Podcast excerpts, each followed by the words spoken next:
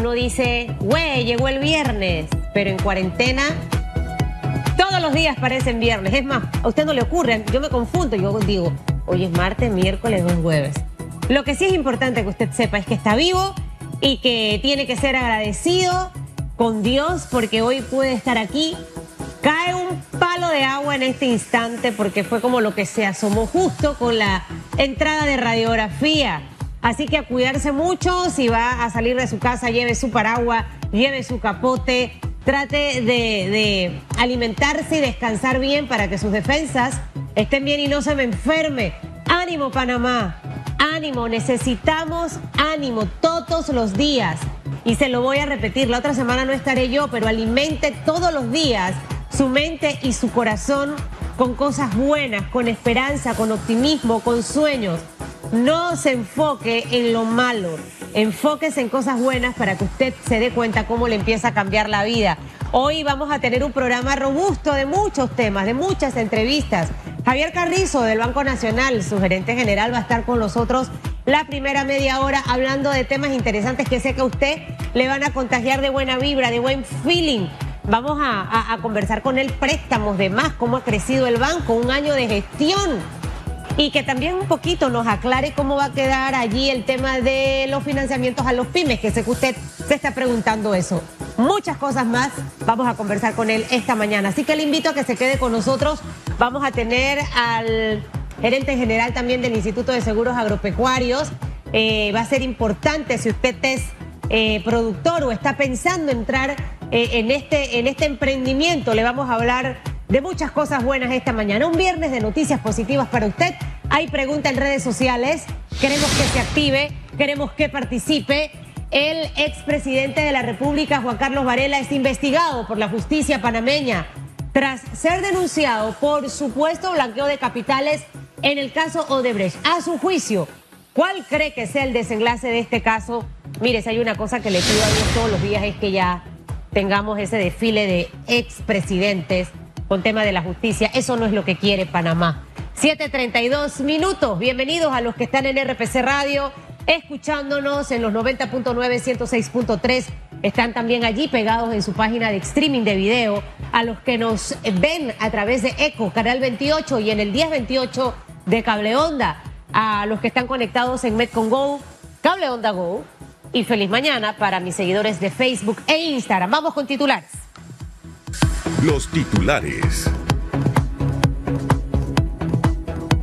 Así titulan hoy los diarios de la localidad.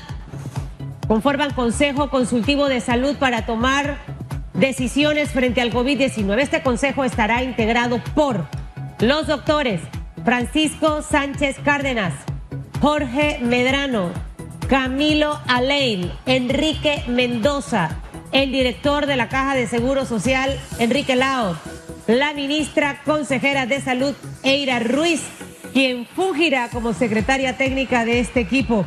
Indicó que el comité asesor para tratar el tema del COVID-19 que se instaló en marzo durante la gestión de la exministra Rosario Turner continuará trabajando con el despacho superior. 7.34 minutos, Ministerio de Salud detalla que en Panamá se registran 29.037 casos de COVID. La entidad indicó que 1.007 de ellos son nuevos casos. Además agregaron que hay un total de 826 pacientes hospitalizados. 140 se encuentran en cuidados intensivos y 686 en sala. De igual forma, se reportaron 14.800 casos de personas que han sido recuperadas clínicamente y 564 que lastimosamente han fallecido por esta pandemia. 7.34 minutos, avanzamos con más informaciones a esta hora. Validan pruebas presentadas en la Fiscalía en audiencia al expresidente de la República, Juan Carlos Varela. La jueza de garantía validó las pruebas presentadas en la audiencia de control de pruebas contra Juan Carlos Varela por presunto delito de blanqueo de capitales relacionado con la constructora Odebrecht. El equipo legal de Varela explicó que se trató de una audiencia de incautación de datos y que su defendido es un indiciado y no un imputado, por lo que no estaba obligado a comparecer. 7.35 minutos, Elisa Suárez es electa presidenta de APEDE. eh, ganó con 355 votos, superando a Carlos Ernesto González de la Lastra, quien obtuvo 279 votos. La participación fue del 90%, siendo el mayor número alcanzado en sus 62 años de fundación. La elección se dio a través de una plataforma virtual debido a que la nueva normalidad conducida por la pandemia de COVID impidió realizar el proceso que históricamente se había efectuado de manera presencial. 7.35 minutos. Vamos a esta hora con noticias de carácter internacional. Líderes de Holanda y España tienen esperanzas de rescate financiero por el COVID-19. España está presionando para que las naciones europeas aprueben un paquete de recuperación financiera que originaría a la Unión Europea a entregar cientos de millones de euros para ayudar a las naciones a través de la recesión financiera causada por el COVID. El paquete de la Unión Europea denominado Next Generation podría entregar más de 750 mil millones de euros que equivalen a 842 millones de dólares. Sin embargo, los Países Bajos, Dinamarca, Suecia y Austria quieren garantías estrictas antes de aprobar este paquete. 7.36 minutos, hasta aquí las noticias de carácter internacional.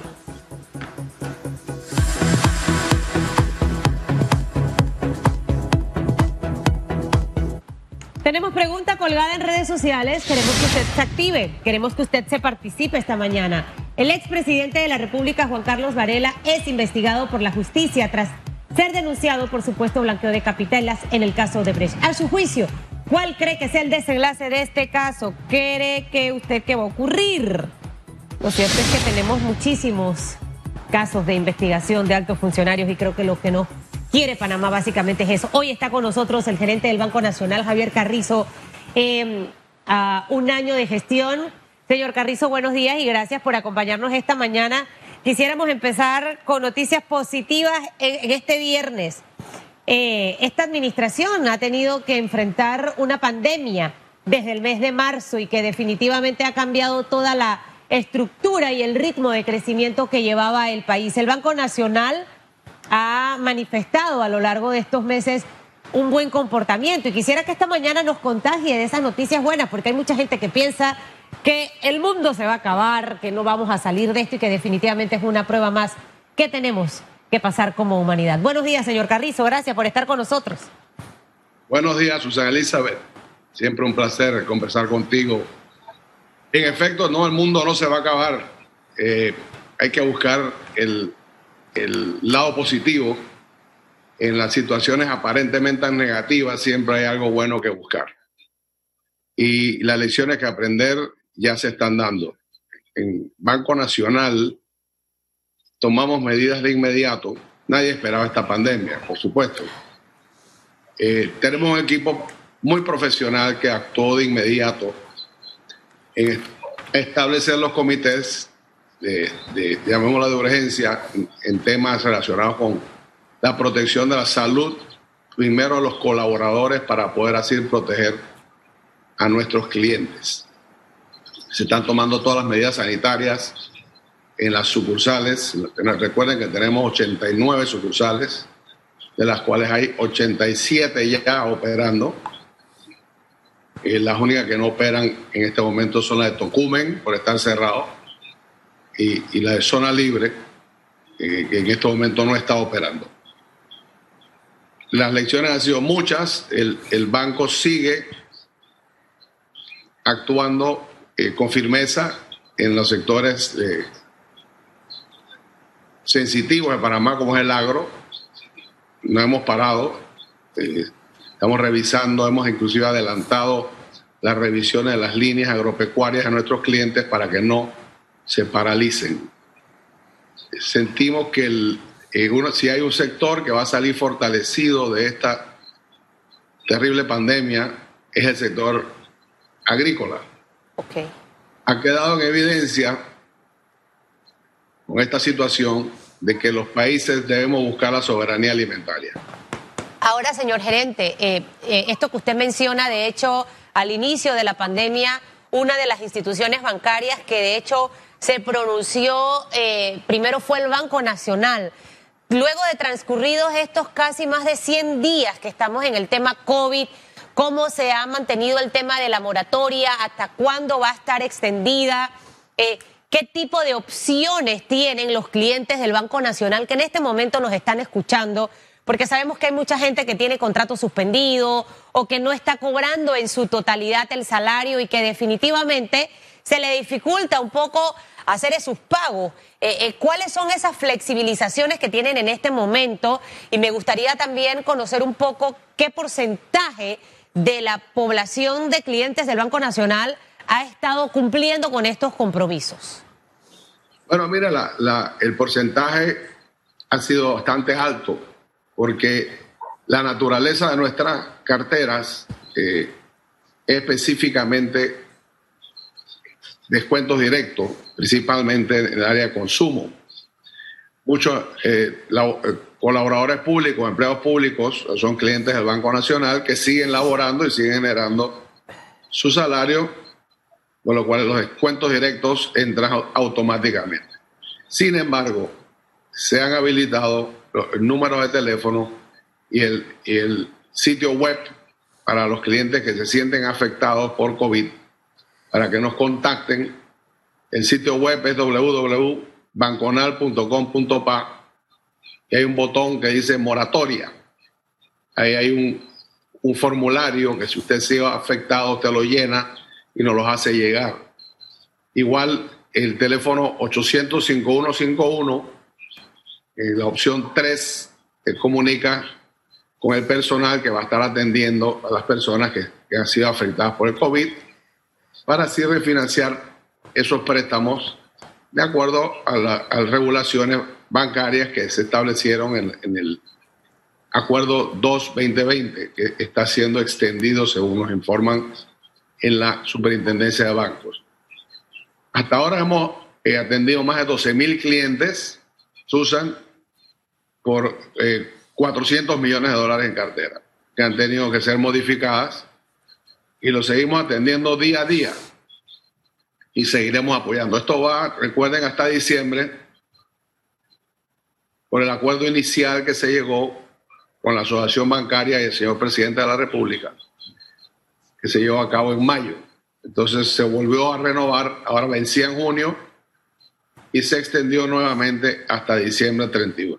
La persona que no tenga acceso, señor Carrizo, al Internet para poder eh, descargar y llenar este formulario, como usted nos hablaba de las sucursales que están operando, pueden acercarse a una, a una sucursal del banco, o sea, esta opción también está dentro de todo esto. Y una segunda pregunta allí pegadita. Eh, usted hablaba mucho del sector agropecuario y definitivamente que en este momento si, si uno piensa en qué negocio debo invertir, dónde debo de poner mis ahorros o en, dónde debo arriesgarme y solicitar préstamos, el tema alimentación eh, ha sido vital durante esta pandemia. Y definitivamente que el poder emprender y meterse al tema agropecuario es una opción en este momento, o el que tenía a lo mejor una producción pequeña ahora quiere expandirla. Eh, ustedes también están haciendo facilidades para, para el sector agropecuario en este momento. Esas dos preguntas. Eh, sí, sí estamos haciendo.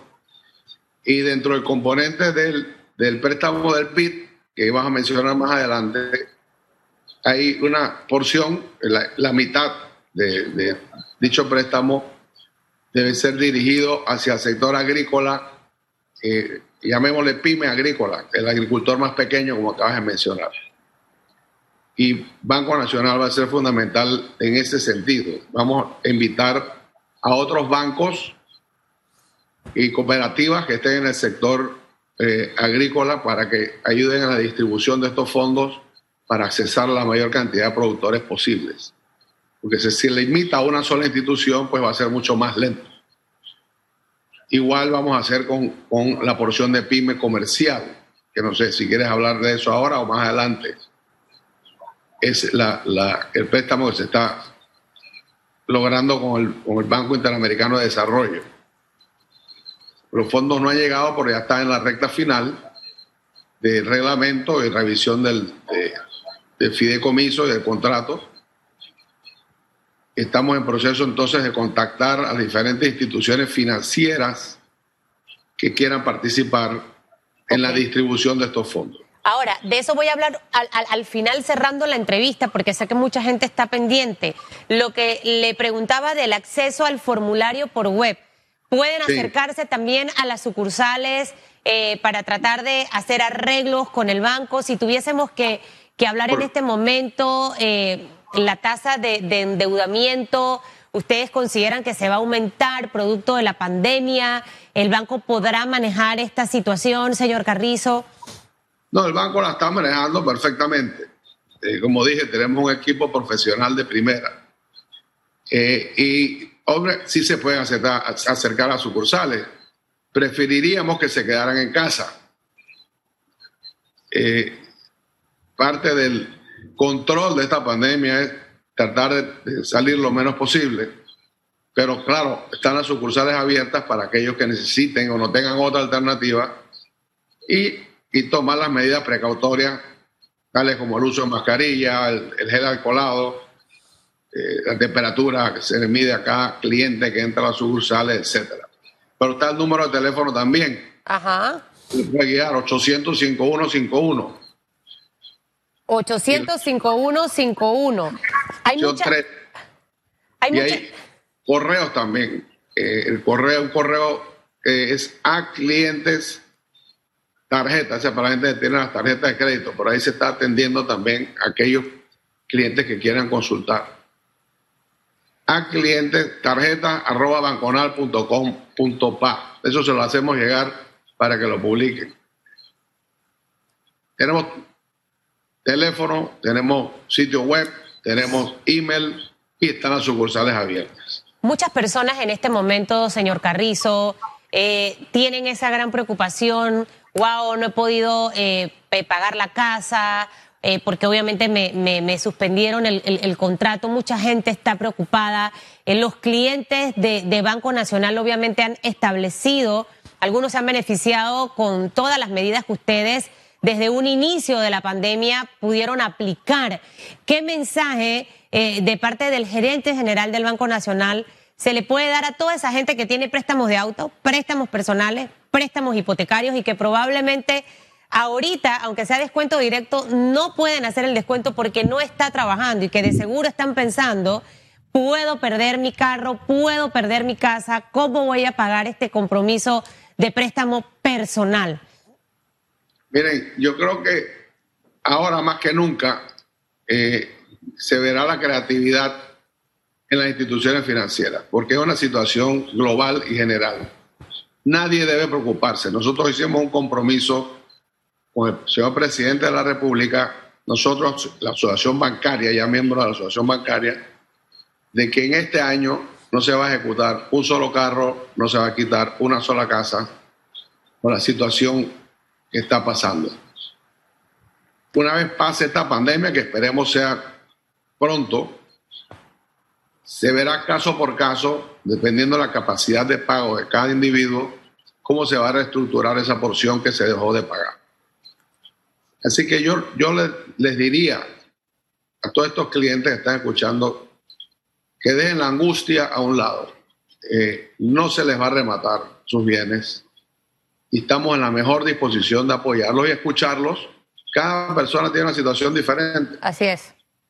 Hay personas que han perdido eh, la totalidad de sus ingresos, hay personas que han perdido parcialmente sus ingresos y hay personas que no han perdido sus ingresos. Entonces, se va a tratar caso por caso y por eso tenemos un equipo de gente dedicada a atender esta solicitud. En el caso agrícola, por ejemplo, nosotros tenemos 95 oficiales de crédito alrededor del país. La mayoría son ingenieros agrónomos que están visitando a los clientes en sus fincas, en sus lugares de producción, para determinar las necesidades futuras. Nosotros no vamos a descuidar el sector agrícola. Tenemos que proveer de alimentos a la población. Así es. Y como dije, si hay un sector que va a salir fortalecido, es el sector agrícola. Este es el momento de apoyar.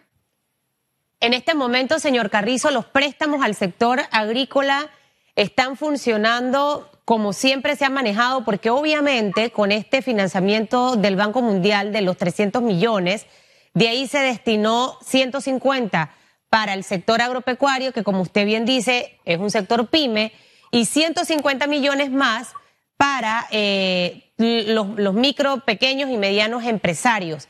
¿Cómo, cómo, cómo se, se, está manejando esto? ¿Si entra dentro de un mismo paquete o al final está siendo separado? Y usted me hablaba hace un momento del pyme comercial. Eh, obviamente todavía estamos en, el proceso de hacer ciertos ajustes. Eh, ¿Para cuándo ustedes creen que la información se va a poder tener? ¿Qué le podemos decir a ese pequeño empresario que nos está escuchando y que ha estado pendiente de saber cómo puedo hacer, vamos a tener que hacer aquello? Usted mencionaba que están en conversación con otras entidades bancarias. ¿Entrarán aquí todos los bancos de Panamá? Bueno, no, no todos los bancos de Panamá, eh, porque se limita el, el acuerdo a los bancos de capital nacional local. Eso nos da un, panorama de 15 bancos locales. Eh, hemos determinado 11 cooperativas y alrededor de 18 financieras que podrían calificar para este programa. Sin embargo, estamos todavía determinando con estos bancos si les interesa entrar. No podemos forzar a nadie. ¿Me explico? Vamos a dar unas tasas muy bajas a, préstamos eh, muy cómodos a las instituciones financieras para con un, un, tope para que no sea un financiamiento caro. Todo, todo por el contrario, este no es el momento de lucrar. Claro. Si queremos eh, reactivar la economía con el pequeño empresario, pequeño comercio, tenemos que darle una, unas condiciones que sean cómodas. No es el momento de, de, lucrar, de generar grandes ganancias. Es momento de, de, rescatar el país y de reactivar estos sectores que están tan golpeados. Nosotros estamos diariamente eh, conversando con las diferentes instituciones. Tenemos una, una ejecutiva de, gran trayectoria la Banca Nacional, la señora Vivian Dutari, que tiene una sola misión y ha sido eh, contactar a, todas estas instituciones. Eh, personalmente yo también estoy contactando para plasmarle las condiciones con que se va a brindar este financiamiento, incentivarlos a que entren al sector de financiamiento de pymes. El banco actúa como banco de segundo piso Recuerden, nosotros no teníamos una división de, microempresas ni, ni, de pyme. Por alguna razón el Banco Nacional estaba, se había limitado al sector consumo, al sector eh, de hipotecas, especialmente ha sido muy fuerte en hipotecas residenciales y al sector, bueno, obviamente ya mencioné al sector agrícola y corporativo, pero no las pymes. Entonces vamos a acelerar este proceso a través de las empresas que ya están ahí. Ok. ¿Para cuándo creen ustedes, señor gerente, que se pueda tener un poquito más de luces? si, nosotros esperamos, que en los próximos 30 días tengamos ya todo definido y los participantes ya eh, eh, que se puedan anunciar. ¿Me explico? Vamos a, esperamos que sea antes inclusive. ¿Pueden? no quiero una fecha cierta hasta que no terminemos de de contactar a todos. ¿Hay algún porcentaje de tasa que se va a manejar? Eh, no sé si también han adelantado algo de los requisitos probables que puedan tener que cumplir. La tasa, créanme que va a ser la tasa más baja posible en el mercado. En su momento se anunciará, pero va a ser una tasa muy baja, muy, muy baja, que no es una tasa comercial, es prácticamente una tasa de subsidio. Eh, porque ahora lo que necesitamos es inyectarle capital de trabajo a estas empresas. Claro. Y, va a haber, eh, eh, obviamente, parámetros que, hagan calificar a las empresas la, sostenibilidad de la empresa, qué posibilidades tiene de, sobrevivir, el impacto que tenga sobre la creación de trabajo. Ya tomar en cuenta, no darle prioridad a las empresas que creen más trabajo, que estén afiliadas al Seguro Social, que tengan por lo menos un arreglo de pago con, con la Caja de Seguro Social. Eso es importantísimo. Eh, nosotros necesitamos apoyar a la Caja de Seguro Social y eso va a ser quizás un tema de mucha discusión en los próximos meses, que quizás es el reto más grande que tiene el país. Y en su momento ya estaremos participando también en este debate. Pero esas es alguna de las consideraciones para escoger a las empresas que, se, que van a ser beneficiarias de este programa. Bueno, señor Carrizo, se nos acabó el tiempo. Eh, pero interesante lo que nos plantea y creo que mucha gente al haberlo escuchado hoy duerme tranquilo. No va a perder su casa si usted es cliente del Banco Nacional ni su vehículo. O sea, ha escuchado al chief and chief esta, esta mañana. Así que eso es importante para que usted esté tranquilo, acercarse a la institución en el caso de que no tenga acceso electrónico para poder descargar el formulario. Y eh, por aquí me mandaron la cuenta clientes covid y para los que tienen tarjetas de crédito a cliente tarjeta Mire, sintámonos orgullosos de lo que estamos haciendo y, de verdad que el Banco Nacional en, medio de todo esto eh, recibió ese, ese, ese reconocimiento por la reputación corporativa precisamente en el 2019. Así que, señor Carrizo, mis mayores vibras para que siga haciendo las cosas bien. Necesito un frasco de, medicina o yo que se acabó y tenía que escribirle y bueno, la cosa, ¿no? Pero... Elemento, elemento mágico. sí. Elemento mágico. Ya, irá para allá. vamos vamos a, a, estar pendiente de eso. Le mando un abrazo en la distancia y cuídese mucho. Muchas gracias, Susana y espero verte pronto. Así será. Me ha encantado esta semana que todos mis invitados han dicho mi nombre completo, Susan Elizabeth. Eso, así es. Usted participe de la pregunta que tenemos en redes a través de arroba ecotv panamá, arroba rpc-radio. El expresidente de la República, Juan Carlos Varela, es investigado por la justicia panameña tras ser denunciado por un supuesto blanqueo de capitales en el caso de Brecht. A su juicio, ¿cuál cree que sea el desenlace de este caso? Opine utilizando el hashtag radiografía. Regresamos en tan solo minutos.